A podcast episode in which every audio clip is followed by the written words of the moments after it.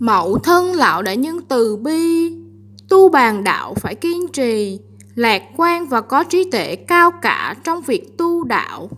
thì cả đời mới có thể giữ được tâm thanh tịnh, tránh đi sự mê muội và có thể tránh được thiên ma vạn khảo.